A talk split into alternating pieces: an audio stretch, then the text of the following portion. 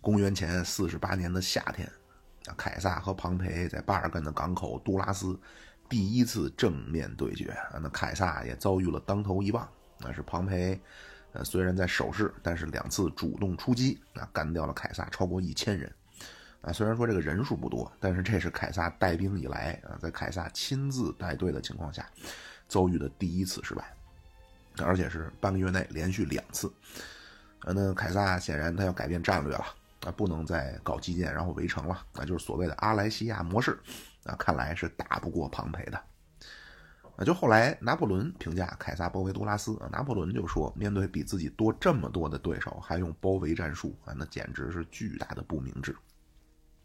所以凯撒呢，一看这个阿莱西亚模式不行，啊，就当机立断，啊，马上放弃防御工事，就撤离了杜拉斯，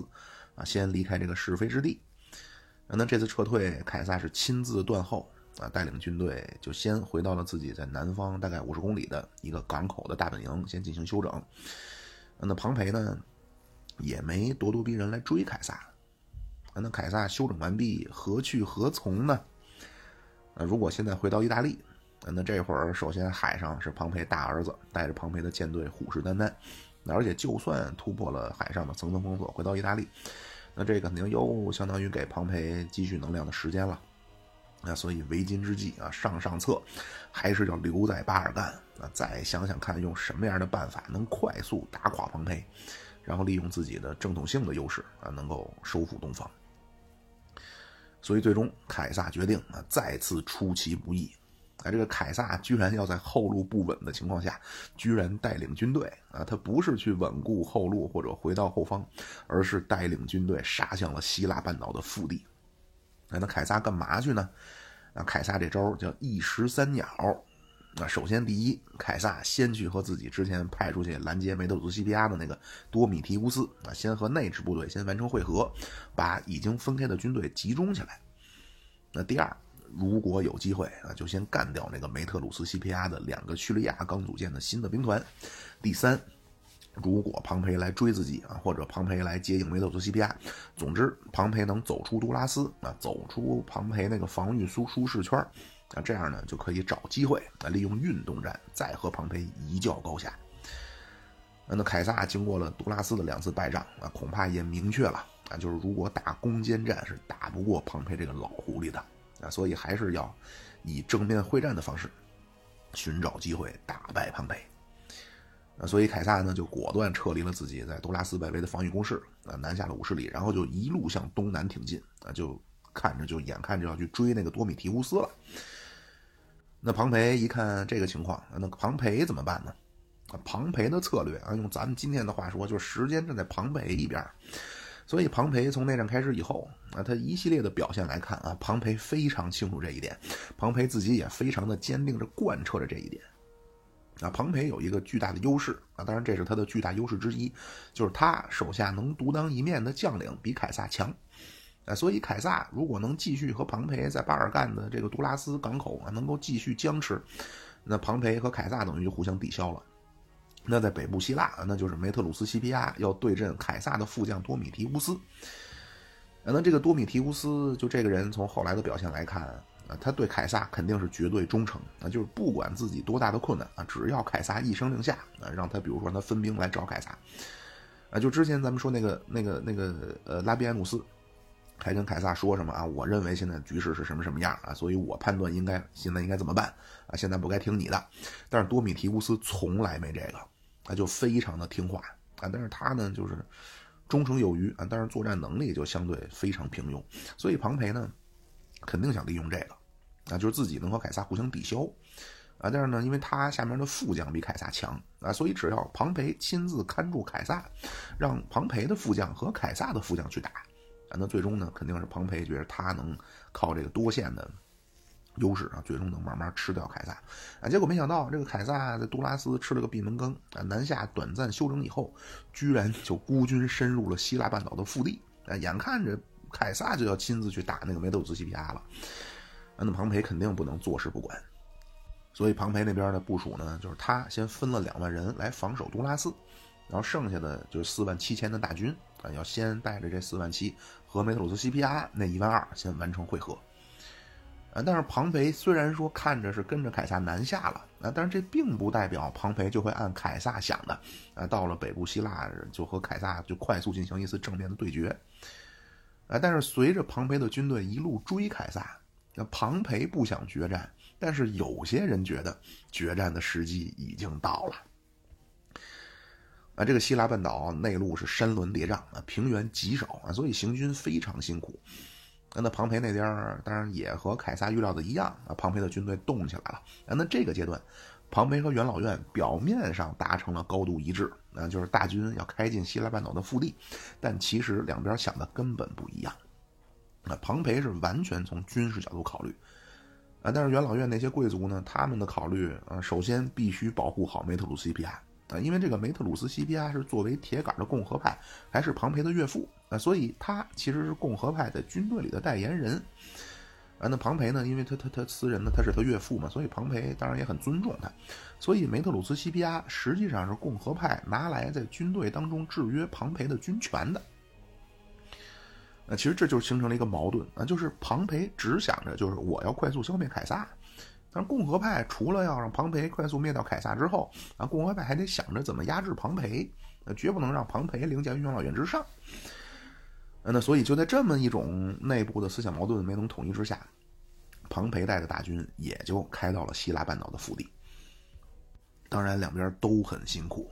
那凯撒是直接杀向了梅特鲁斯西皮亚的行军路线，那他先和多米提乌斯就完成了会合。啊，但是呢，因为希腊半岛的内部这会儿都是支持庞培的，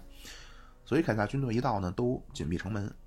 啊，那凯撒最后实在没办法了，他就先打了一个地方啊，打下来之后呢，就提醒了军心士气，然后就到第二个地方啊，本来这个也是效忠庞培的，啊，但是凯撒呢，就让人去宣传自己之前在之前那个地方的，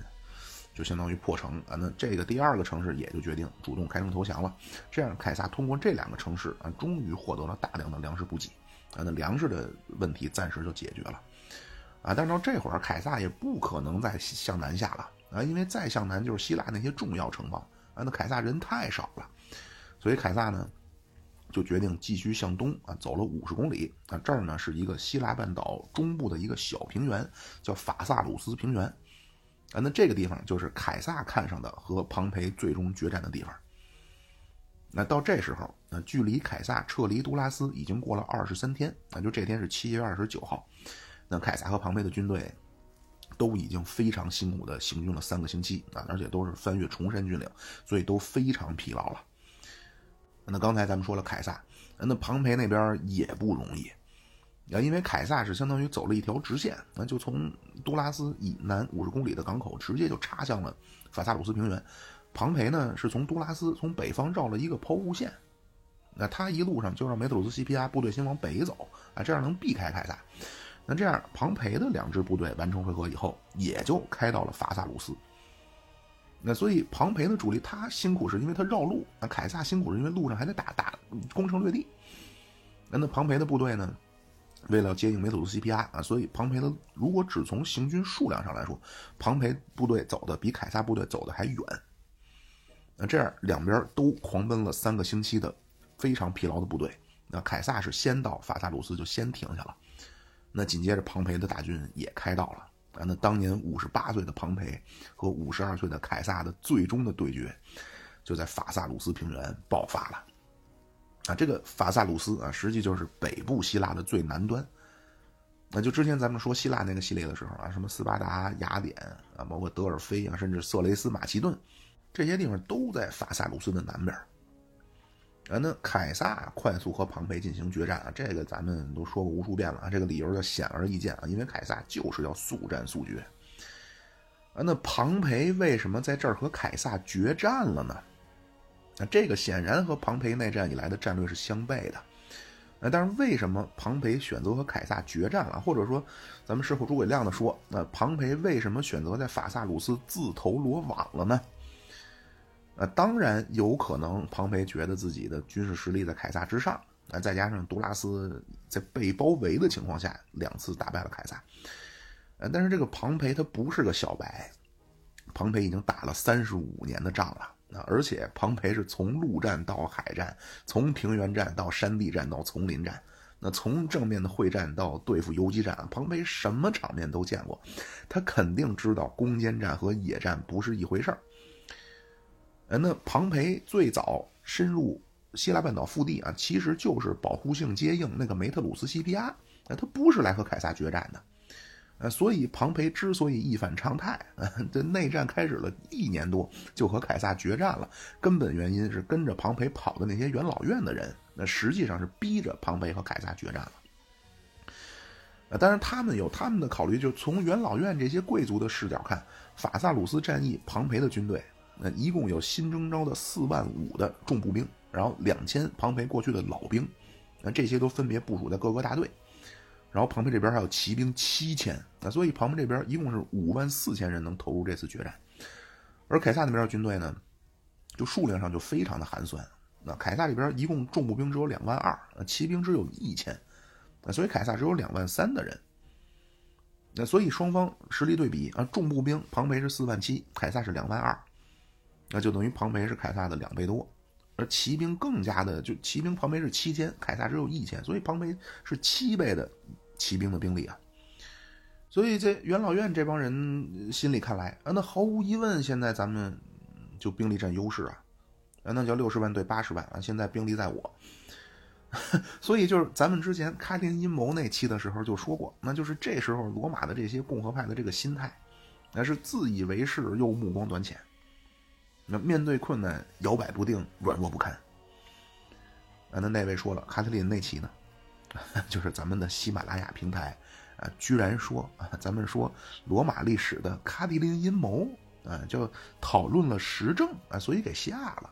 啊，就非常的诡异啊，就是我这抓破头皮，我也不知道罗马历史和时政有什么关系。那我就上诉啊，我说那罗马历史怎么能有时政呢？啊，你能告诉我哪段涉嫌？就是我影射了什么，我给剪了就完了，啊，结果收到的不断的回复就是啊，节目里不能有时政，就不得不感慨啊，就是基层审核人员的水平太差啊，或者太过于高深莫测，啊，把握不住啊，没办法，呃，当然这期节目呢，大家想听啊，我都扔在群里了，啊，也只能先这么办了啊，那不然怎么办呢？这这没办法啊。那说回来啊，就是这时候跟着庞培跑出来了这批元老院的贵族，那首先当然他们很着急啊，他们觉着你凯撒现在叫另立中央，啊自己被架空了啊，所以他内心肯定是希望尽快能解决凯撒，呃，并且另外呢，就是因为庞培和凯撒正面对决，庞培旗开得胜，那并且这会儿你你算数学都知道，庞培这会儿的数量，这军队的数量就压倒性优势。那所以他们呢，就肯定是让庞培一鼓作气就干掉凯撒。呃，还有一个原因就是一部分贵族留在了都拉斯，那另外跟着庞培就长途行军的这些贵族，恐怕他因为罗马最早的时候贵族也都是上战场的，啊，但是承平日久，啊，马略军改以后给罗马打仗的全是穷人，那这些人可能也没吃过这个苦啊。呃，所以既然他们判断，那现在让庞培干掉凯撒，恐怕就是庞培动动小手指的事儿。那何必还搞什么逐步消耗啊？那赶紧你就干掉凯撒，咱们就返回罗马拿回权力，他不香吗？所以到了这会儿啊，他们就要求庞培啊，你在法萨鲁斯给凯撒最后一击，那就是你给国家立功的时刻。那庞培就说说，那目前还是尽量避免和凯撒决战。那现在应该首要的当务之急是封锁亚得里亚海。啊，断了凯撒的后路啊！现在这些做的都很好，那接下来咱们就是靠着在希腊的主场优势和兵力的优势，慢慢耗凯撒。一旦这个凯撒想整幺蛾子啊，他一旦分兵，那咱们就找机会啊，先剪除凯撒的羽翼啊，这个才是最稳妥的取胜之道。呃，结果这些贵族听庞培这么说，刚开始就说庞培，你是不是现在叫养寇自重？而且后来还公然给庞培起了个外号啊，说庞培现在叫穿长袍的阿伽门农，啊，这个阿伽门农就是希腊麦西尼时期麦西尼的国王。那庞培这个人打仗很厉害，但是他嘴不行啊，所以说也说不过。那再加上也很有可能，庞培这会儿觉着自己罗马第一军事统帅，人数有绝对的优势。那法萨鲁斯还是个平原，那，平原最适合放大骑兵优势，啊，所以最终呢，就在这么一种情况之下。庞培也就决定大军在法萨鲁斯和凯撒一决胜负。那随着庞培决定决战了，那这些贵族在庞培的军事会议上讨论的居然是打败了凯撒以后谁来接任凯撒的大祭司，啊，下一年的罗马执政官让让谁来？啊，包括就是那些已经在就是投靠了凯撒的那批元老院的议员，啊，将来咱们回到罗马要没收他们的财产，然后分别大家怎么怎么分？啊，那高卢啊派谁去？那高卢的税包给谁？所以在最需要讨论或者说最应该讨论怎么打凯撒的一次军事会议啊，实际上都已经开始就默认胜利是手到擒来的了。啊，这些人已经开始，呃，怎么说呢？就就已经开始盘算着怎么分配胜利果实了。啊，而就连庞培的副将啊，就是共和派这会儿在军队中的，呃，掌舵人啊，就这个梅特鲁斯·西皮亚啊，居然也加入了关于战后分配胜利果实的大撕逼。就在这个氛围之下，那那当时共和派在军队里最厉害的统帅庞培，那庞培在军事会议上居然全程一言不发。那很有可能这会儿庞培 也意识到了。那这帮人叫成事不足败事有余，啊，所以咱们后面说，就是如果这会儿共和派镇场子的有一个苏拉，那庞培只是负责在前线打仗，那凯撒起码不会赢得这么顺。如果这会儿有苏拉，那那很有可能就是一拍桌子啊，非常时期，然后先杀一批，谁再敢干涉什么军事决策啊，全部满门抄斩啊，财产充公。那但是庞培他毕竟不是苏拉。庞培早年那种兵临城下要挟元老院的那个混劲儿也没了，或者说这会儿庞培他被共和派捧成了元老院的守护神了，他也不好意思再利用军权吆五喝六了。啊，当然大开杀戒，庞培更是从来没干过。那庞培没办法啊，那来也来了，所以进军法萨鲁斯平原以后，那双方就剑拔弩张，严阵以待了。啊，那最后一次啊，就是安营扎寨以后最后一次决战之前的当天夜里，啊，庞培就召开了军事作战会议。庞培跟大家说，啊，说接下来咱们要和凯撒进行一场正面会战了。啊，那大家呢先听一下我的战术部署，听完之后，大家一定能充满信心的取得这次会战的胜利。那这儿呢，咱们还是得介绍一下地理环境啊，这个法萨鲁斯小平原北边是一条河。那庞培部队呢？这会儿驻扎在东边，凯撒部队驻扎在西边。而这时候，罗马已经完全学会了当年迦太基的汉尼拔的那一套，那就是经过了大西皮亚发扬光大的，就是正面靠着防御能力和持久战能力，在当时全世界都数一数二的罗马重步兵啊，和对方先纠缠，然后派出骑兵去打击对方的侧翼啊，甚至后方。所以面对这个战场，那北边是河。那如果把骑兵部署在侧翼，那那因为北边是河，所以空间很狭窄，那那不可能部署骑兵，那骑兵只能部署在南边，那也就是因为庞培军队在东边，凯撒军队在西边，所以骑兵只可能部署在庞培军队的左翼，凯撒军队的右翼，而双方骑兵的数量，庞培是凯撒的七倍，所以南边的骑兵的战场就是一个七打一。那一旦骑兵的战场分出胜负，那庞培就可以去贯彻罗马最传统的一套步骑包抄的战术。那庞培是这么部署的：先说步兵，那步兵自己的右翼啊，就是最靠近河的地方，那是西里西亚的士兵和西班牙的雇佣军。那庞培给了一个从西班牙跑回来的将军指挥，然后中就是步兵的中间是梅特鲁斯·西皮亚，那亲自指挥他从叙利亚征召了两个军团，然后步兵的左翼。是两个军团啊，从那个是那个从马赛跑过来的那个指挥，然后所有的庞培的两千老兵，那都平均分散在这左中右三部分。那这样庞培的步兵一共是四万七啊，那最关键的那七千骑兵啊，庞培就交给了非常了解凯撒而且能力一流的拉比埃努斯亲自指挥。那庞培作为三军主帅，他就驻扎在步兵左翼军团的后边，那等于庞培是。驻扎在步兵和骑兵战场的中间，那他能随时看到决定战场胜败的骑兵战场的战况。那这个作战会议以后，那他听到了庞培这个部署，拉比埃努斯是第一个站出来，啊，说不获全不获全胜，誓不回应。然后下边指挥官也纷纷的表决心，那觉着庞培这个部署无论如何都是必胜之举。而凯撒那边呢？呃，庞培确实判断的没错，那凯撒把骑兵全都部署在南边，那就是凯撒的右翼，庞培的左翼。而且因为都是罗马的指挥官啊，所以凯撒的选择和庞培一模一样，步兵分成左中右，骑兵在步兵的南边。那凯撒的步兵的指挥官啊，从北到南分别是安东尼、多米提乌斯和小苏拉啊，他们带着凯撒的高卢作战八年的第八、第九、第十、第十一、第十二五个军团，那还有四个在高卢后期和内战以后组建的兵军团啊，就是第一、第三、第四、第六军团。那凯撒判断的是，那刚刚接受了高卢战争战火洗礼的他手下这两万二的步兵啊，虽然人少，但是兵不贵多而贵精。啊，凯撒这两万二的精兵，起码能和庞培的四万七的步兵僵持住。那因为罗马重步兵其实强大，因为它有非常强大的防御能力和持久力。那这个之前咱们说过，那就是他的作战动作非常节省体力。啊，而且列阵之后正面是盾墙，啊，所以如果是罗马的重步兵，就相当于会演化成罗马重步兵对决，就相当于双方这个盾墙对着挤，啊，所以短时间很难分出胜负。那问题的关键就来到了南边，就是如果庞培凯撒判断，如果庞培把骑兵都部署在南边，那那南边的骑兵对骑兵，那就是双方胜负的关键。那凯撒这块他肯定也要把骑兵部署在这儿，那他要面对的就是开阔地段地带上自己七倍数量的庞培的骑兵。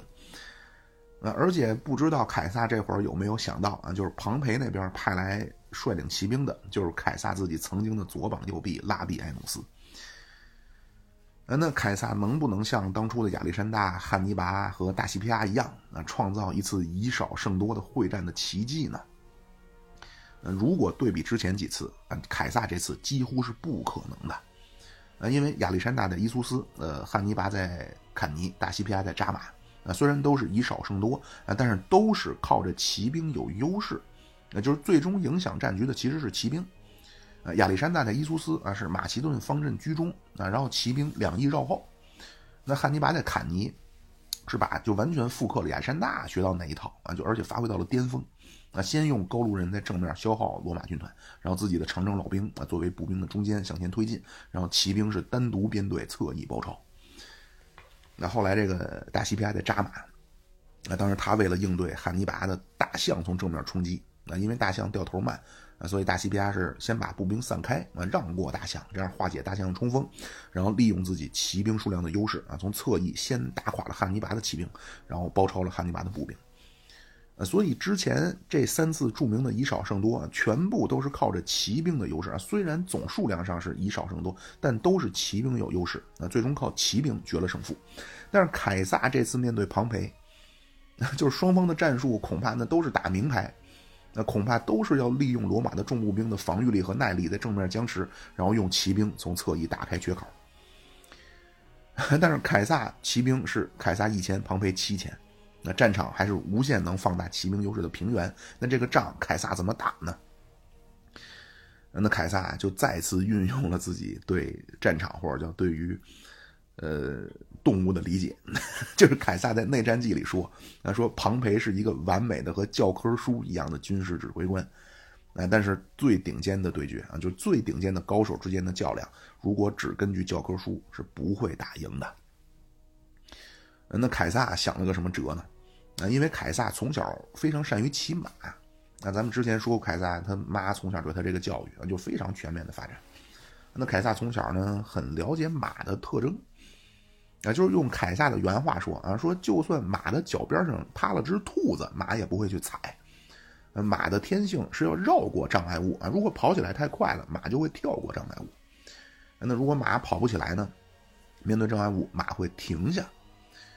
那凯撒了解这个啊，所以凯撒精挑细选啊，自己最精锐的两千精锐步兵啊，这两千人都是最勇敢而且最有纪律性的。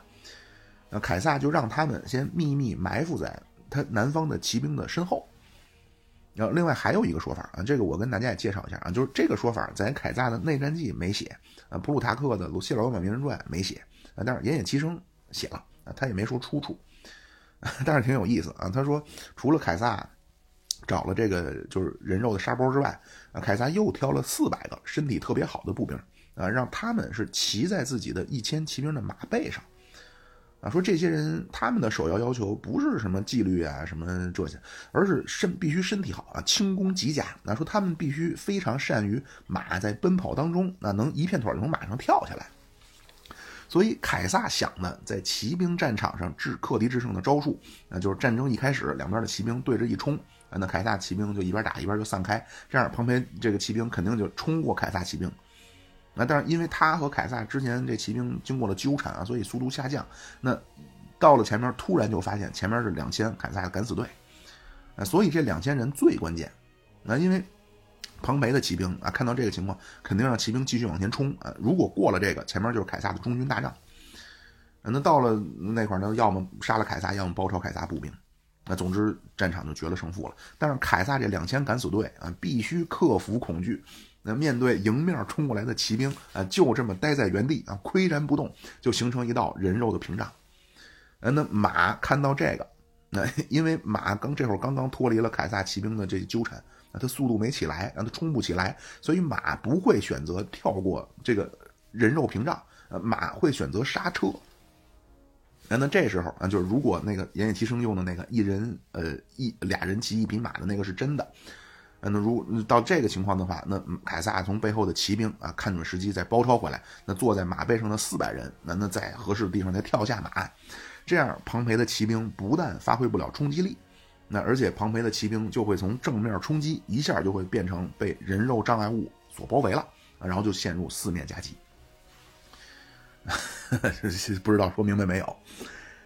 那那开战以前呢，庞培就让拉比埃努斯代表自己去发表演说。啊，拉比埃努斯就一番陈词啊，大概意思就是凯撒的高卢精锐已经损失殆尽，啊，今天咱们有绝对的优势。那凯撒那边就说啊，说咱们今天和庞培就是最后一战啊，这个胜败在此一举。呃，如果打不赢，咱们也没地儿去了，呃，所以各位必须拿出全部的勇气，那并且凯撒还单独给那两千敢死队儿，那给他们训话啊，说今天咱们的胜负，基本上就看你们了，啊，你们必须战胜生理的恐惧，寸步不退。那战争一爆发，那过程完全和凯撒预料的一样，啊，先分出胜负的就是南边的骑兵之间的较量。那就庞培的骑兵一冲过来啊，凯撒骑兵就打了打，然后就开始散开。那拉维埃努斯眼看着就突破了凯撒的骑兵，要直接杀向凯撒中军帐了。结果眼前就出现了两千的步兵啊，就形成了人肉的屏障啊，都举着盾牌。那拉维埃努斯看到这玩意儿，就因为他那马他不不像人，你跟他讲道理没用，马就死活不往前跑了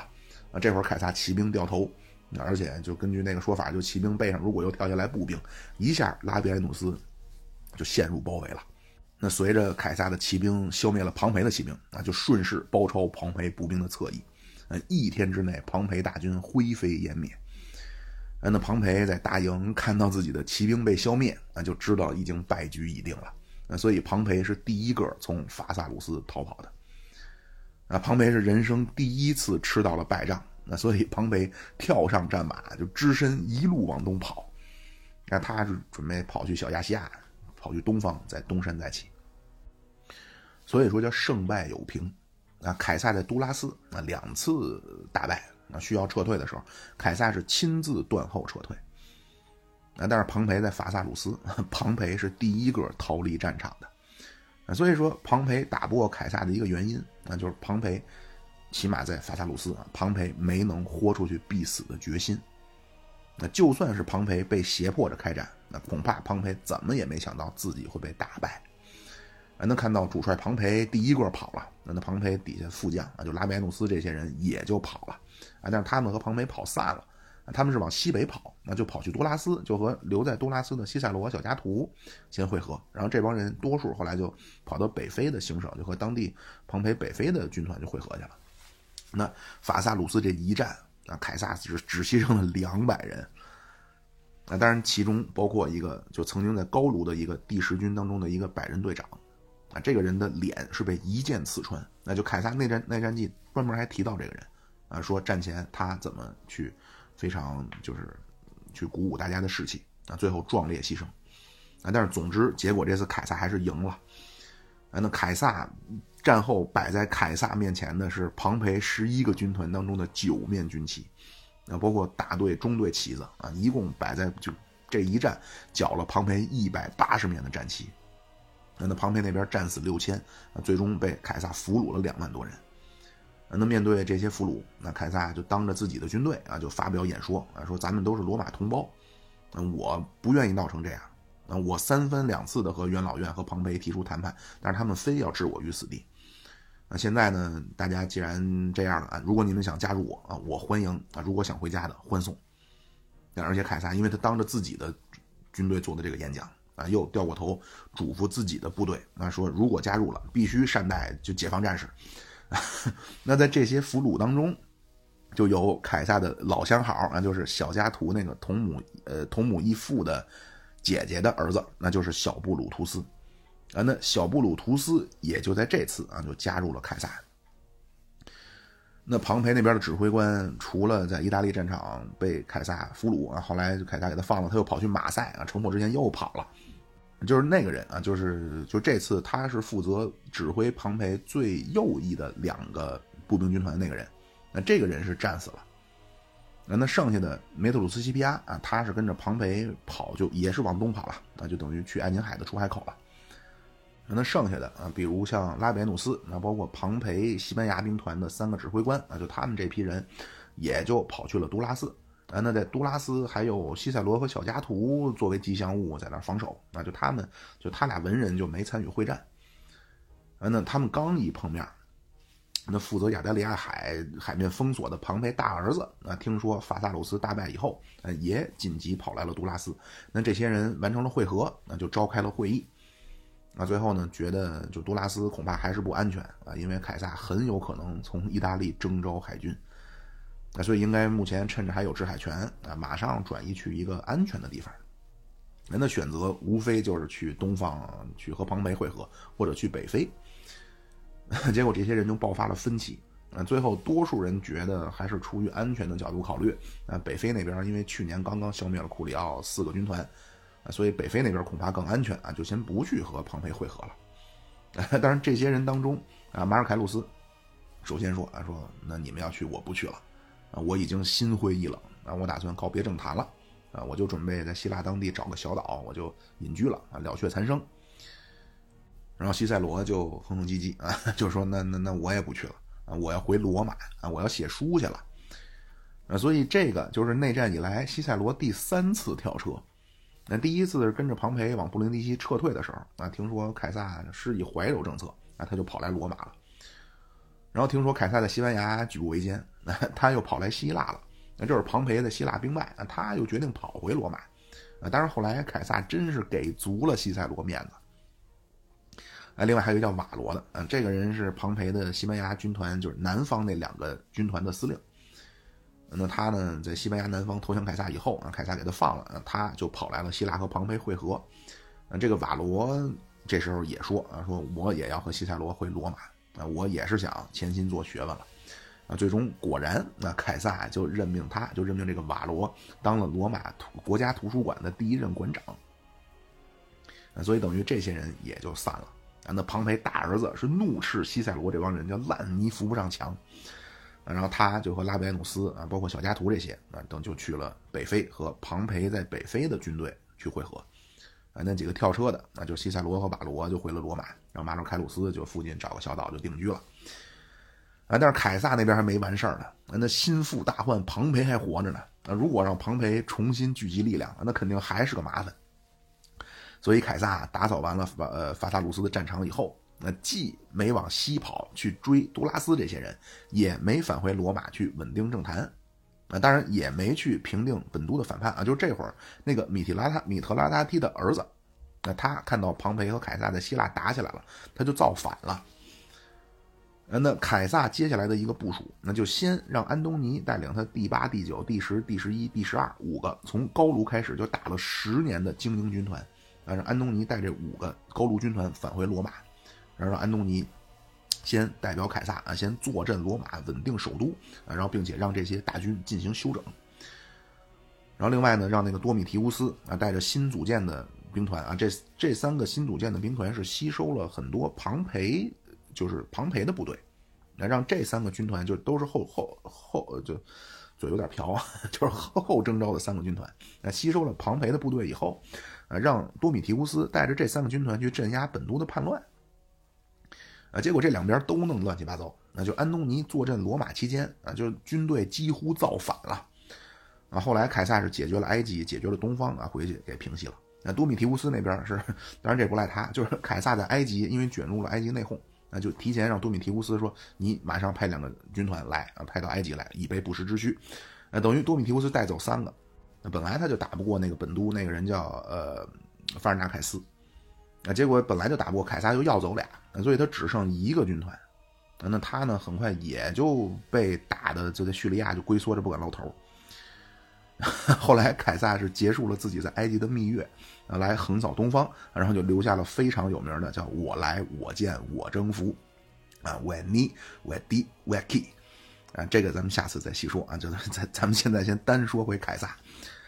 凯撒这次是亲自带着他后组建的，就是他在高卢，呃，十四军团在高卢全军覆没以后，那新组建的那个第六军团，啊，所以这个第六军团相对作战时间也短，而且也有一定的作战经验了。那凯撒这次只带着第六军团一路向东去追庞培。啊，当然顺道他也收复了东方的领地。啊，庞培这会儿是坐着一艘五层的巨舰，那在爱琴海上已经逃往小亚细亚了。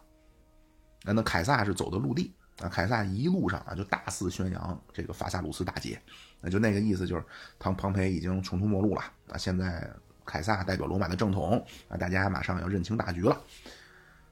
所以庞培人还没到，啊，那负责叙利亚行省驻防的那个卡西乌斯。啊，就再次动了反骨啊，直接投降了凯撒。那这个卡西乌斯是跟，就是他最早跟着庞培，后来庞培就把他借给克拉苏去东征。啊，结果卡莱战役最后决战一天前一天的夜里，那卡西乌斯就抛弃了克拉苏，带着自己部队跑了。那后来呢，他阻挡了帕提亚西进，那就一直奉命留在东方。那庞培就让他镇守叙利亚。啊，结果这次啊，庞培打败之后，在最需要帮助的时候。卡西乌斯选择抛弃了庞培，带着自己全部的舰队投向了凯撒。啊，这样卡西乌斯也加入了。那那刺杀凯撒的主谋，那在凯撒麾下麾下就聚齐了。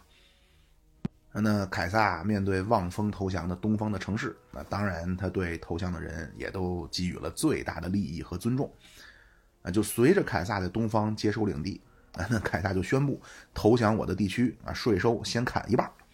所以很快，那庞培最铁杆的东地中海的势力范围就纷纷倒向凯撒了，以至于庞培人还没到塞浦路斯，那当时庞培人还在罗德岛，那就是小亚细亚西岸的一个岛，啊，庞培在罗德岛，啊，居然就接到了一个塞浦路斯国王送来的一个烧鸡大窝脖，塞浦路斯直接就给庞培送信，啊，说我们已经决定投入凯撒的怀抱了，那为了防止你来啊，我给你写了这封信啊。我也建议你现在直接投降凯撒吧。啊，那就这这封信啊，对庞培叫伤害性不大，侮辱性极强。所以看到这个情况，就是卡西乌斯投降，塞浦路斯来信啊，包括小亚细亚是本都那边开始叛乱，已经打下来多一半了。那庞培也知道自己打算在叙利亚和小亚小亚细亚卷土重来的这个希望已经完全破灭了。那就是法萨鲁斯被打败之后啊，这真的是一瞬间，在东方的势力范围就全丢了。那不知道这会儿庞培明不明白？那这个和他当初放弃罗马，被凯撒拿到了正统地位有重大关系。那就其实内战第一年，那咱们也正好回顾一下，内战第一年，庞培虽然丢了西班牙，但是庞培利用西班牙争取了一年的时间呀，那就局势当时完全在掌握之中啊，甚至庞培那会儿是绝对优势。那第二年其实也还挺顺利啊，在杜拉斯两次胜利啊，打跑了凯撒。那就其实如果咱们看，就是内战开始初期，庞培在全局是主动的。那凯撒一开始在西班牙就举步维艰啊，马赛都拿不下。那就内战的第十个月到第二年夏天，那就是庞凯撒拿下了西班牙以后，那到第二年就是这段时间，庞培不光实力占优，而且是各个战场捷报频传，那甚至在正面两次打败了凯撒。啊！但是怎么法萨鲁斯一场大败以后，居然庞培就彻底就败了？那就东方全面倒戈。那恐怕庞培是恨死了那帮贵族，逼着自己快速决战。那很有可能他也恨那个凯撒怎么能想出个人肉屏障啊、人肉杀烧叉烧包来克制自己七倍优势的骑兵，甚至他可能也会恨自己在战场部署没考虑万全。但是不知道庞培想没想到，啊，凯撒能这么顺利的用一场大胜就接管了庞培东方全部的根据地，那和凯撒一开始就获得了政治合法性有巨大的关系。啊，那庞培这会儿也不能去东方了。那这会儿还有两个逃跑的方向，那一个就是罗马的北非行省，就是阿非利加行省，啊，以前就是迦太基那个地方，啊，还有一个就是埃及，也就是这会儿呃的北非部分啊，就是非洲的北边，那最东边就是埃及的托勒密王朝，啊，那埃及的西边就是罗马的阿非利加行省，啊，也叫北非行省，啊，就是过去迦太基那一片，啊，那再往西就是罗马的传统盟友努米底亚，啊，那当然努米底亚是亲庞培的。哎，那努米底亚的西边就是毛里塔尼亚，啊，就是后来凯撒基本就是沿这条路线啊，就结束了内战，啊，就是凯撒是收复了东方啊，然后是埃及，然后抽回头又教育了本都啊，然后再解决北非，最后消灭了庞培，转战西班牙最后的余党，啊，那分别对应的啊，就是亚历山大战绩、阿非利加战绩和西班牙战绩，啊，当然这三个都不是凯撒亲自写的了，啊，都是凯撒军队当中中级甚至基层的指挥官写的，就完全是以第三人称的视角观察的嗯。那说回来，就是庞培这个时候，他其实可以选北非行省和埃及啊，二选一。啊，庞培做出的英明决策就是去埃及。呃，其实这会儿梅特鲁斯西皮亚、庞培俩儿子，拉比埃努斯、小加图啊，还有他那七七八八那几个大将都跑去北非了。嗯，那庞培的岳父梅特鲁斯西皮亚还亲自给庞培写了信，那说你来北非，咱们重整河山。呃，所以不存在庞培担心跑去北非吃闭门羹。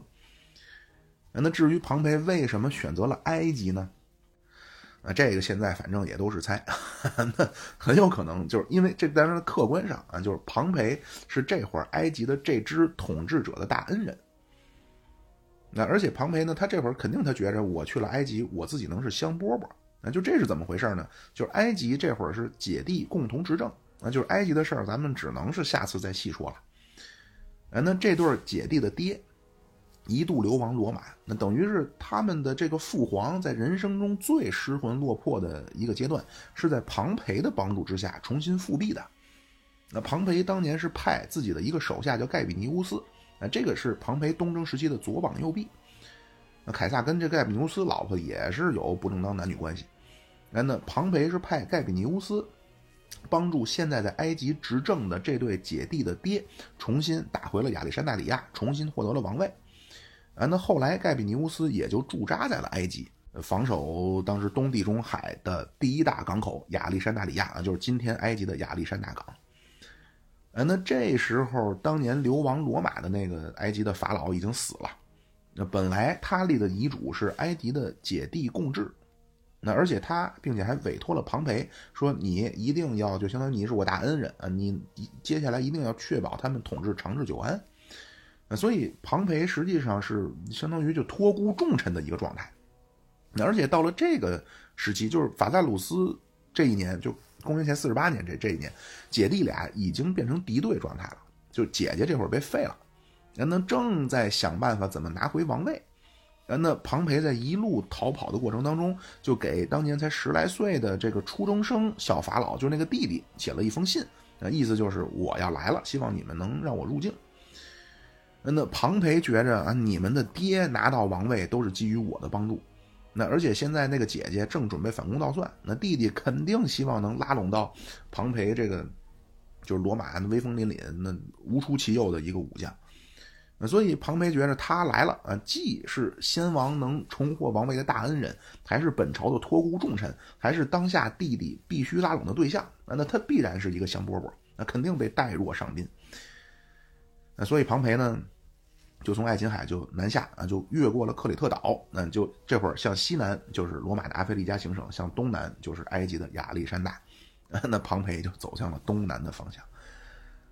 那但是五十八岁的庞培他就没有想到啊，有没有这么一种可能？那就是弟弟这边为了拉拢罗马，啊，让自己能和姐姐的这个斗争当中能占优势啊，去拉拢罗马。所以他是不是更应该去讨好那个罗马合法政府的执政官，而且又刚刚打败了庞培的那个凯撒呢？他凭什么要来讨好你一个败军之将啊？你狼狈跑来的庞培，对他来说有什么利用价值呢？就只能说，就当然这些现在都是猜啊。就是如果庞培这是这么一种心态，那真的是在他心里，他自己觉得自己是罗马第一人，甚至地中海第一人的那个固有印象，啊，把他给害了。那而且庞培这会儿他一定也是万万没想到，就当初那些派来埃及的他手下的士兵已经完全埃及化了。那而且和姐弟的这个王位争夺战当中，他们完全站在弟弟那边啊，他们再也不想回到庞培的手下了。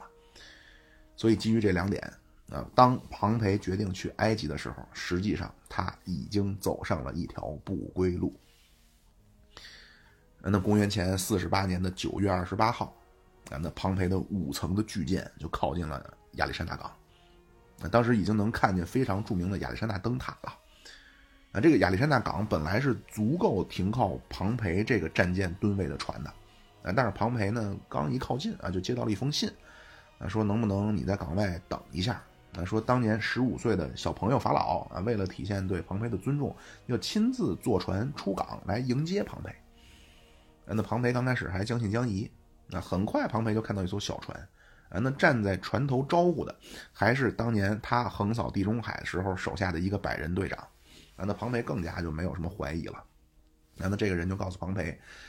说本来小家小法老说要亲自来，结果他临时有事儿，暂时没来。那您先随我上小船，然后咱们登陆。小法老在港口等着您啊，已经给您准备好了一个盛大的欢迎仪式。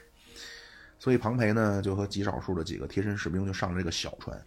那那等小船开出去，距离庞培的战舰一百米以外了啊，就是脱离了弓箭的射程范围了。那这会儿留在大船上的梅特鲁斯西皮亚这些人看的是一清二楚，那就庞培当年那个百人队长怎么突然变了脸啊？然后就一声令下，那船上就埋伏好的人就一拥而上，就抓着庞培的右手啊，就扭到背后。那庞培他军人嘛，啊他就拼死挣扎，然后就被一箭就扎进了后背。啊，然后跟着庞培上小船的啊，也都是被杀的被杀，被抓的被抓住了。那留在大船上的人啊，包括庞培的岳父、庞培的呃老婆孩子，那全都在船上看着庞培在小船上被杀，然后小船就快速开进了亚历山大港。那就这一天，庞培这被杀这一天，距离法萨鲁斯战役啊过了才不到两个月。那那曾经的罗马第一人、地中海的王者庞培。吃到了人生中第一次败仗之后，啊，居然就以这么一种莫名其妙的方式，那就实际上真的是被一群小丑给杀了。那而且这个这个是历史啊，也是很有意思。当然这都是巧合，穿凿附会之之之意啊，非常有意思啊。凯撒是四年以后也是被一群小丑给杀了，而凯撒最后倒下的地方就是庞培曾经修建的庞培剧院的回廊里。啊在凯撒倒下的身畔，那就是威严耸立的庞培的雕像。那等于凯撒是倒在了庞培的雕雕像面前。呃，那庞培被杀六天以后，那凯撒就登陆了亚历山大利亚。那凯撒刚一来，那刚一上岸，那泡在油里的庞培的人头和刻着庞培签名的庞培的金戒指就被送到了凯撒的面前。呃，那根据普鲁塔克的记载啊，说凯撒看到庞培的头和戒指啊，说凯撒热泪横流。呃，那凯撒哭当然不是喜极而泣。那凯撒和庞培的关系其实非常微妙。那这个庞培是比凯撒大六岁，而且庞培是年少成名。那以凯撒的性格啊，你要说凯撒多崇拜庞培，那可能都不一定啊。但是起码青年庞培肯定是凯撒曾经心目中自己希望成为的样子。那二十五岁的庞培就讨伐了平民派余党啊，然后就成了罗马历史上最年轻的凯旋将军，然后就开启了自己百战百胜的军事生涯。那二十九岁扑灭雷比达叛乱啊，三十五岁牺牲塞多留以后还当选了执政官啊，三十九岁横扫海盗，在地中海威名赫赫。那到这时候，凯撒还是一个天天借钱就潇洒度日啊，就完全看不到自己任何前途的花花公子。那庞培打完了海盗，又去接收了卢库卢斯的东方战线，那把东地中海就这沿岸完全打成罗马的版图。啊，那庞培又以地中海第一人的是这种感觉啊，从东方凯旋的时候啊，凯撒这会儿才刚刚开始自己的政治生涯。那后来到公元前六十年，就是庞培被杀的十二年以前，那当年四十六岁的庞培和四十岁的凯撒就又成了三头的盟友。啊，那第二年庞培还娶了凯撒的女儿，而且凯撒的女儿呢，很有可能是庞培一辈子最喜欢的一个老婆。啊，那这个阶段，随着凯撒啊他离开罗马远征高卢，啊，那克拉苏他他他他到处赚钱，所以其实是庞培靠着个人的威望啊，能坐镇罗马，帮凯撒稳定了后方啊，去压制共和派。啊，那凯撒在高卢的头几年，因为当时还就战局很明朗啊，凯撒曾经写过一个遗嘱，呃，说他的财产的继承权，啊，他写给谁呢？居然是要给庞培，啊，所以能证明两个人关系。啊，就凯撒那个阶段，完全是把庞培当成自己在罗马最亲密、最值得托付的一个人。啊，但是随着凯撒在高卢打到第七年前后，那庞培摇身一变啊，居然就从凯撒的政治同盟，就变成了元老院的守护神。那庞培后来又策反了凯撒的好朋友和自己的左膀右臂拉比埃努斯。那而且因为庞培的撑腰，元老院针对凯撒还用出了元老院最终劝告。那最后，凯撒决定撕破脸，发动了内战。那内战当中，庞培又给了凯撒人生当中极少数的败绩。那凯撒正面指挥的时候吃亏，一个就是维钦托利在戈尔戈维亚，一个就是庞培在杜拉斯。啊，当然，关于庞培的军事能力，他他其实有争议啊。这个我也可以跟大家介绍一下，就是有一种说法说，庞培其实没打过什么硬仗。那当年苏拉北伐成功以后，那他南下剿灭平民派余党啊，那帮人啊，那叫种中枯骨。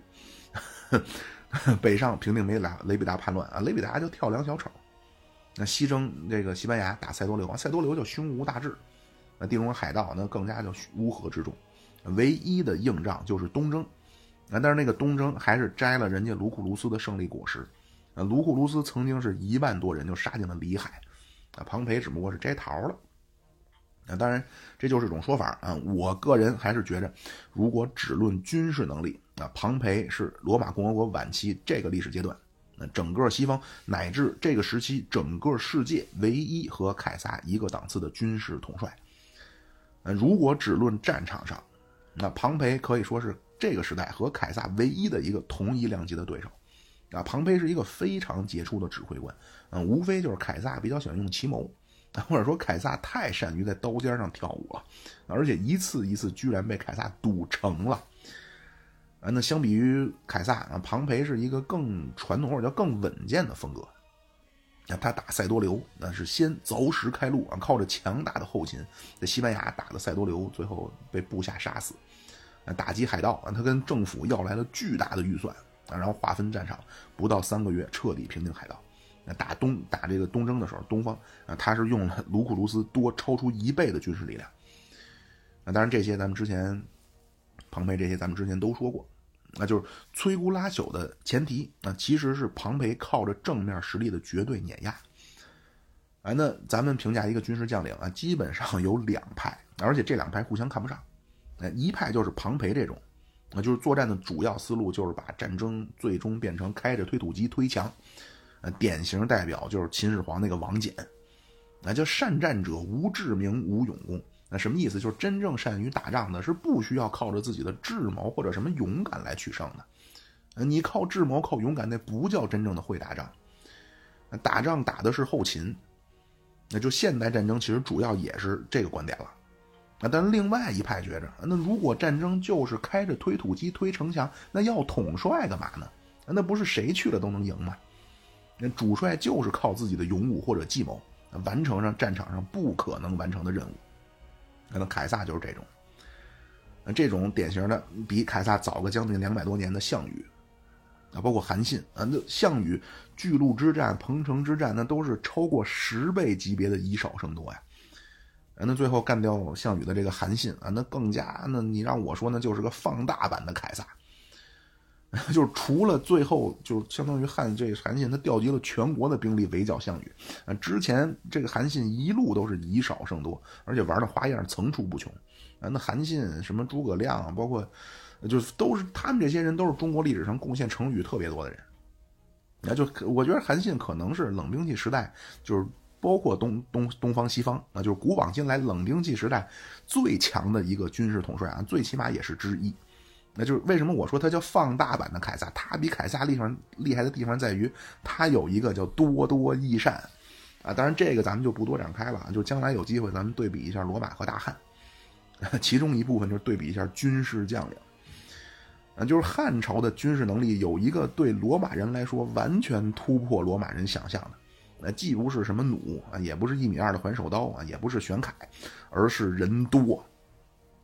那就是咱们也听了这么多期了，就是凯撒这会儿基本上动员一场大战就是几万人，啊，带着个几千的骑兵。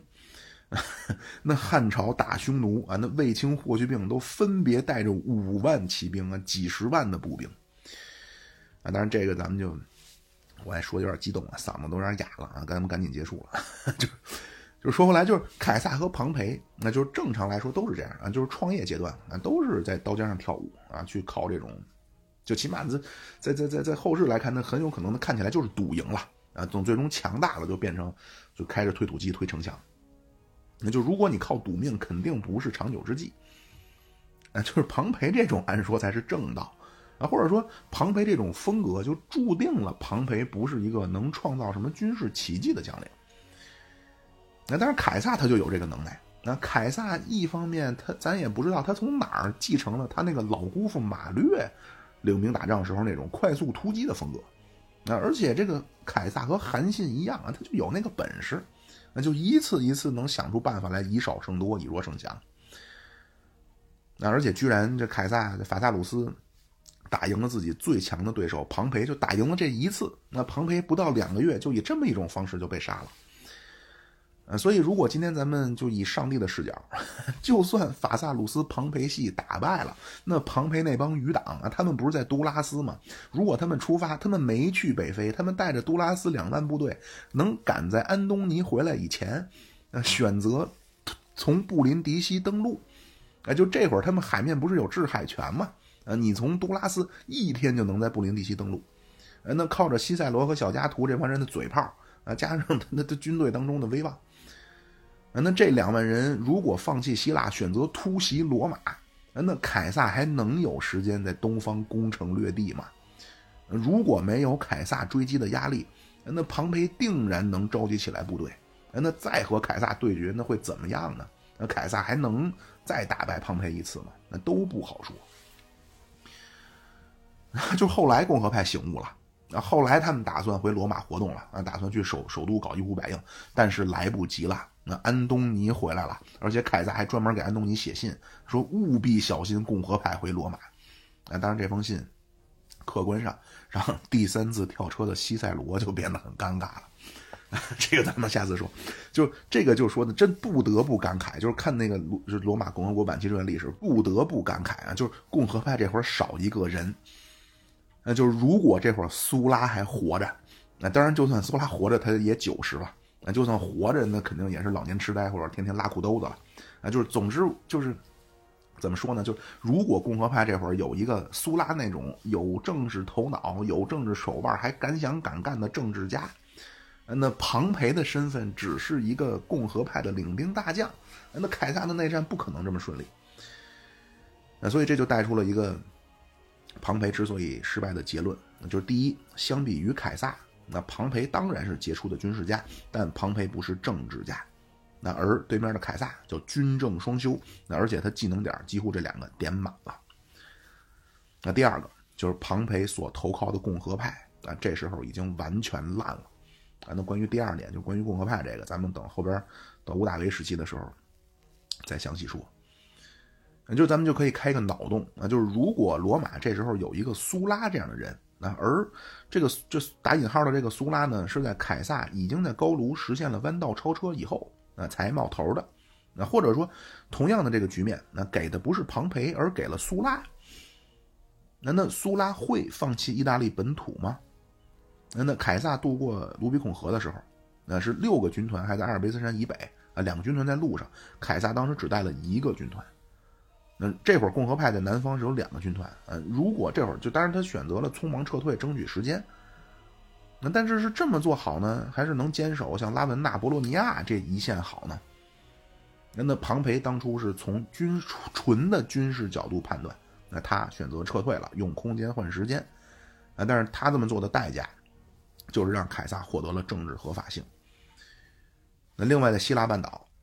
那当年汉尼拔是四次战役以后啊，最后第四次在坎尼一战灭了罗马七万人，啊，罗马实际上拿到的是一个噩梦开局。那然后就开始利用主场的优势和汉尼拔就缺乏能独当一面的副将的这个缺点啊，最终一步一步把汉尼拔困在了南方。那最后大西皮阿两次换家，那第一次偷袭了汉尼拔在西班牙的大本营，第二次直接兵临迦太基城下，那汉尼拔就被迫就回防北非了。就是如果类比一下，那就庞培的骑手比当年打汉尼拔时期的罗马要好。那就当时罗马是本土作战，然后迦太基他不支持汉尼拔，所以不给增援。啊，那庞培在西班牙不呃在希腊半岛也是本土作战，但是他呢是靠着制海权能封锁亚得里亚海，所以凯撒和当年的汉尼拔一样啊，也其实是没什么后续增援。啊，那罗马当初开局是被汉尼拔四次啊，就四战四胜，然后罗马等于是罗马等于叫四战四败，然后罗马开始消耗战术。啊！但是在庞培这边，庞培可是主场作战情况下一开局打赢了。那但是庞培是打赢了就发动了决战，一下这决战一下被凯撒打崩溃了。然后打崩溃之后，东方的主要的土地一下全反了。就如果这会儿庞培能彻底贯彻老费边那一套，啊，我不跟你决战，呃，庞培自己能牵制凯撒，然后靠手下的副将比凯撒多的优势，慢慢找凯撒不在的地方慢慢打。而且这个战略如果不仅局限于希腊半岛呢？那比如在希腊拖住了凯撒的主力，他在北非的将领去进攻西班牙，那他在西这个希腊半岛西边大本营留下的部队能去意大利完成偷渡呢？对吧？就是如果咱们之前的那个想法是对的啊，就是庞培的军事能力非常强啊，他过往的战绩不是靠战刷战五渣和摘桃拿下的。那咱们前面说的这个，恐怕就是庞培对抗凯撒的一个大战略。呃，但是庞培的战略怎么打完了杜拉斯打败凯撒以后，他就居然放弃了不执行了呢？那根本原因是庞培根本驾驭不了元老院，被元老院等于是一帮外行瞎指挥，那就被迫和凯撒发动了决战。那就可以说，庞培在公元前五十二年左右加入共和派啊，真的就是四九年入了国军了，啊，所以我的结论就是，庞培完全没有政治眼光，更没有政治能力去驾驭共和派。那那庞培这一生更没有任何的政治遗产。那就之前那个老农民马略，那也是出色的军人，但是是一个很差的政治家。但是马略人家起码误打误撞，起码还给罗马留下了一个马略军改。但是咱们看庞培，除了战场上刷的战绩，那那他留给罗马的，就他所谓的政治上的，作为一个政治人物的历史，那他只有作为三头之一帮凯撒上了位，啊，就是他当执政官和他在元老院期间几乎没有任何作为。那就是庞培活着的时候，西塞罗就评价庞培说，这个人是缺乏智慧，啊，说服能力是零，那意志力更加是从始至终都没有。啊，当然，这个 就是意志力，这个我觉得非常像西塞罗自己说自己。啊，当然，就是庞培死了以后，西塞罗给了庞培很多正面的评价啊。就是我特别喜欢对比凯撒和苏拉啊，就这两个人，一个是共和国晚期共和派最厉害的啊，一个是共和国晚期平民派最厉害的。那如果共和派这会儿有苏拉，首先苏拉恐怕在庞培二十出头的时候就已经看透了庞培。那在苏拉眼里啊，庞培的军事能力绝对是数一数二啊，绝对是第一梯队。而且苏拉恐怕也判断了，就是让庞培这个人能死心塌地的为自己效力，那其实很简单，就满足他的虚荣心就完了。呃，因为庞培的军事能力数一数二，所以苏拉留下镇守东方的是卢库卢斯，那派去剿灭平民派政府余党的，他就启用了年轻的庞培。嗯，因为要驾驭庞培，最好的办法就是给庞培荣誉，所以苏拉破格让庞培二十五岁办了凯旋式，那并且不经意间以玩笑的方式说庞培你是马格努斯啊，就是大帝。那听到这种评价，我猜庞培爽的肯定是趁没人的地方天天华贵庆祝。但是到这会儿，这帮共和派的，那要么说后面咱们后边会说，他们是活该被安东尼干掉。啊，就共和派把那个军政双修的卢库卢斯啊，他们管人家叫穿长袍的薛西斯。所以在平民派的凯撒崛起的关键时期。那共和派在苏拉时期的头号重臣卢库卢斯在罗马政坛隐身了，啊，当饮食美食家去了。啊，那共和派又把当时唯一能在战场上和凯撒相较量的庞培，那他们管庞培的战略叫养寇自重，啊，说庞培叫穿长袍的阿伽门农，就是这帮人呢，就是站在道德的制高点，那瞎批判。那他们的理由，他他们自我感觉特别好。他们觉得我维护体制啊，然后谁火我就骂谁呀，啊，因为他们骂的还都是雄鸡一时的人物，那所以他们恐怕还觉着自己除了有政治理想之外，那还自诩了一个叫不畏强权，啊，咱们今天也一样，就是有一群人啊，其实知识水平很有限，啊，但是只要觉得我敢骂当局，那就代表了我的正义性。就是这时候的罗马共和派，那就和咱们中国历史当中，当然和现在，就当然我不说现在，就比如说像明末的东林党，那就都是这种人。那他不在专业领域里进行探讨，那就天天站在道德制高点上，那自我感觉特别良好，那自己什么都不懂，那然后还就高高在上，那刀剑必须听命于长袍，那结果就是本来庞培有机会在希腊摁死凯撒。那长袍觉得自己能了，就瞎指挥啊，瞎扣帽子，最后被凯撒翻盘了。那那如果庞培是苏拉，最简单的办法就先搞一次大清洗嘛，那或者搞一次叫都拉斯整风，对吧？先统一思想再说别的。那因为你那个追求那个理想，如果不消灭凯撒，你那个理想也得灭。啊，那可能那位问了，那那干掉凯撒，庞培起来了怎么办呢？这个当然可能性极大。那恐怕就算干掉了凯撒，就算你压制了庞培，到了这个时代啊，就算没有庞培，也会有张培、李培。呃，这个说明共和派那个理想已经落后了，或者叫已经不合时宜了。那就马略军改以后，罗马已经进入了一个军阀的时代了。啊，当然，就共和派这个，咱们还是深入的先不说了啊。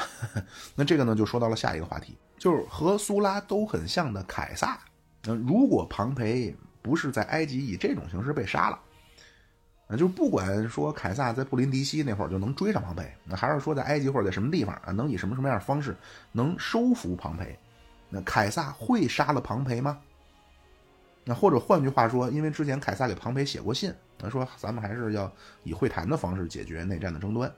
那如果罗马真的就就就咱们讲话就国共谈判了啊，凯撒和庞培能共处吗？那我先说结论。那恐怕凯撒不但不会杀了庞培，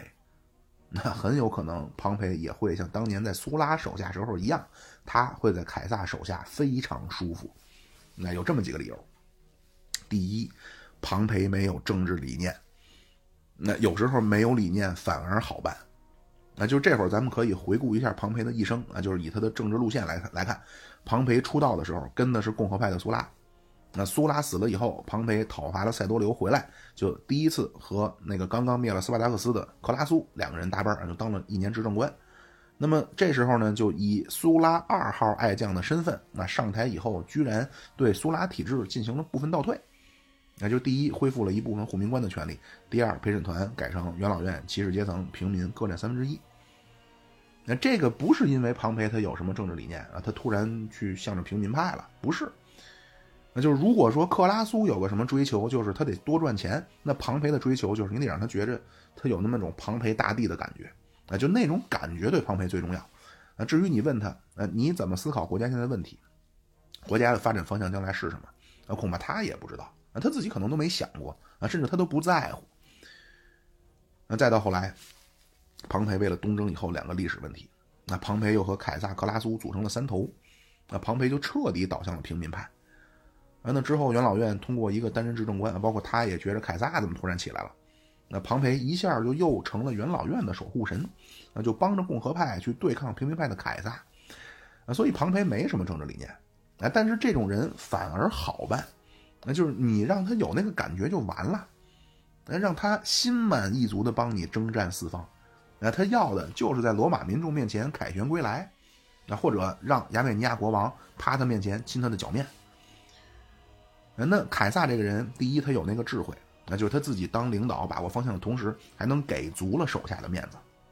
那就凯撒第一次当执政官的时候啊，帮着庞培解决历史遗留问题的时候。啊，凯撒居然帮着笨嘴拙舌的庞培在演讲当中获得了满堂彩，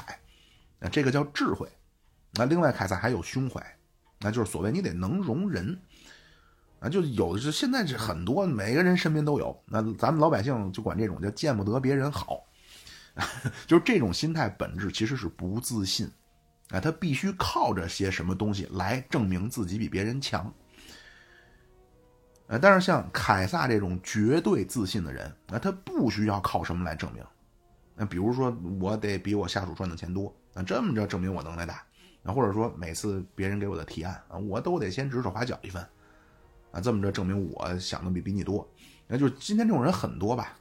对吧？就天天跟你吹这个吹那个。那他根本目的其实是为了靠这些东西证明他他他很强嘛。但是凯撒没这个。那凯撒在高卢，他或者他他回到南方的时候，或者分兵的时候，呃，经常像拉比埃努斯这些人就给他写信，那凯撒就回复啊，你说的很对，那就按你的来执行。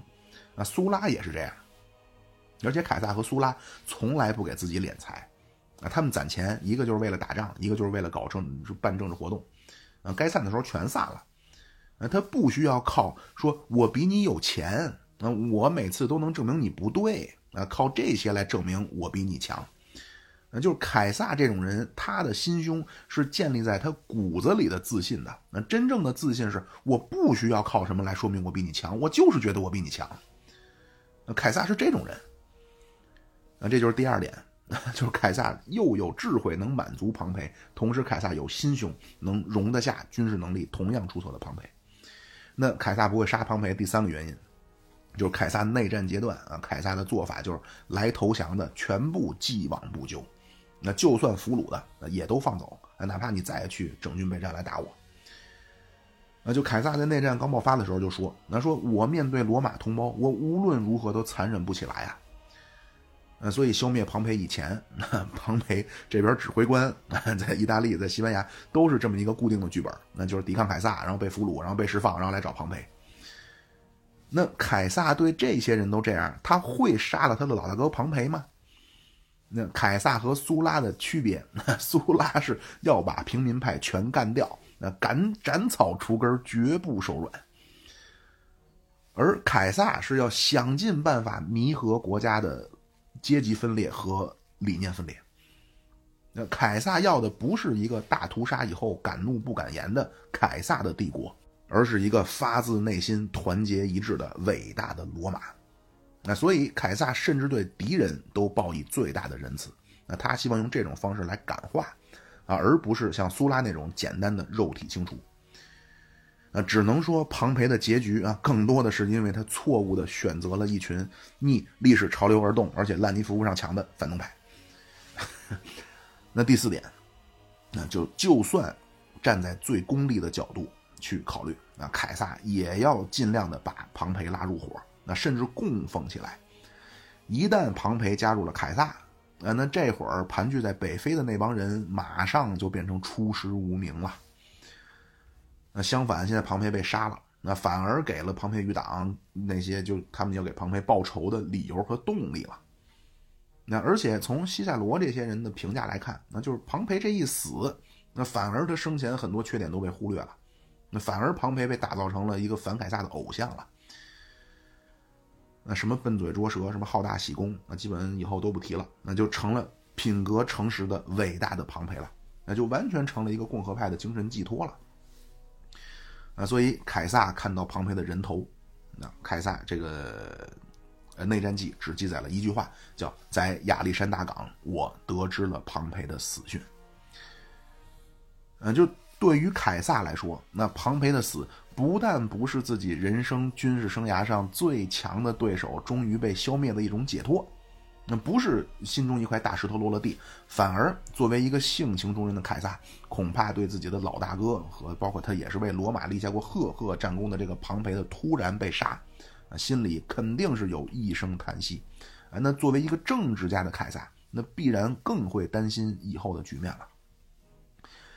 啊，但是不管怎么样，庞培已经死了，啊，这个已经就继承了事实。那凯撒这会儿也已经踏上了埃及的亚历山大港。那在古老而神秘的埃及啊，凯撒会遇到一个奇女子啊，就是当年正值妙龄的埃及艳后克里奥佩特拉。那这克里奥佩特拉也通过凯撒就卷入了罗马的内战。那最后凯撒死了以后呢，安东尼和屋大维的内战当中，那克里奥佩特拉也起到了关键的作用。就是这个克里奥佩特拉是非常深度的卷入到罗马共和国晚期的二十年的历史当中。用刁德一啊，就沙家浜的一句话说啊，叫这个女人她不寻常啊。那这个克里奥佩特拉，她作为一个西方古典时代最有名的一个女的，那她到底是怎么回事儿？那她所在的人类最古老的文明之一的埃及，那这会儿又是一个什么状态呢？还包括就是凯撒面对埃及艳后啊，那真正叫霸道总裁遇上了魅力四射的女大学生，那天雷勾上了地火。凯撒从军十年，那就高卢八年内战也两年了，那就是凯撒那个妇女杀手的号已经十年没上线了。那就说妇女杀手都是给面子，就是后来凯撒凯旋，凯旋式上和凯撒同生共死十年的这些老兵们，嗯，都开玩笑啊，说凯撒是一个谢顶的银棍，就年过五十的谢顶银棍凯撒，那眼看着就要上演一波老牛吃嫩草啊。那包括吃完了嫩草，凯撒还要料理埃及的内乱，包括埃及内乱完了之后，还要面对在东方突然反叛的本都，那另外还有在北非的庞培余党，啊，那庞培余党这些人，包括和凯撒作对了十五年的小加图，那包括凯撒过去的亲密战友拉比埃努斯，那还包括这会儿共和派唯一的军政大员，就庞培的岳父梅特鲁斯西皮亚。那他们已经和努米底亚打算坚守北非，那凯撒的这些老熟人 最终结局又如何呢？啊，等等这些啊，咱们下次再说。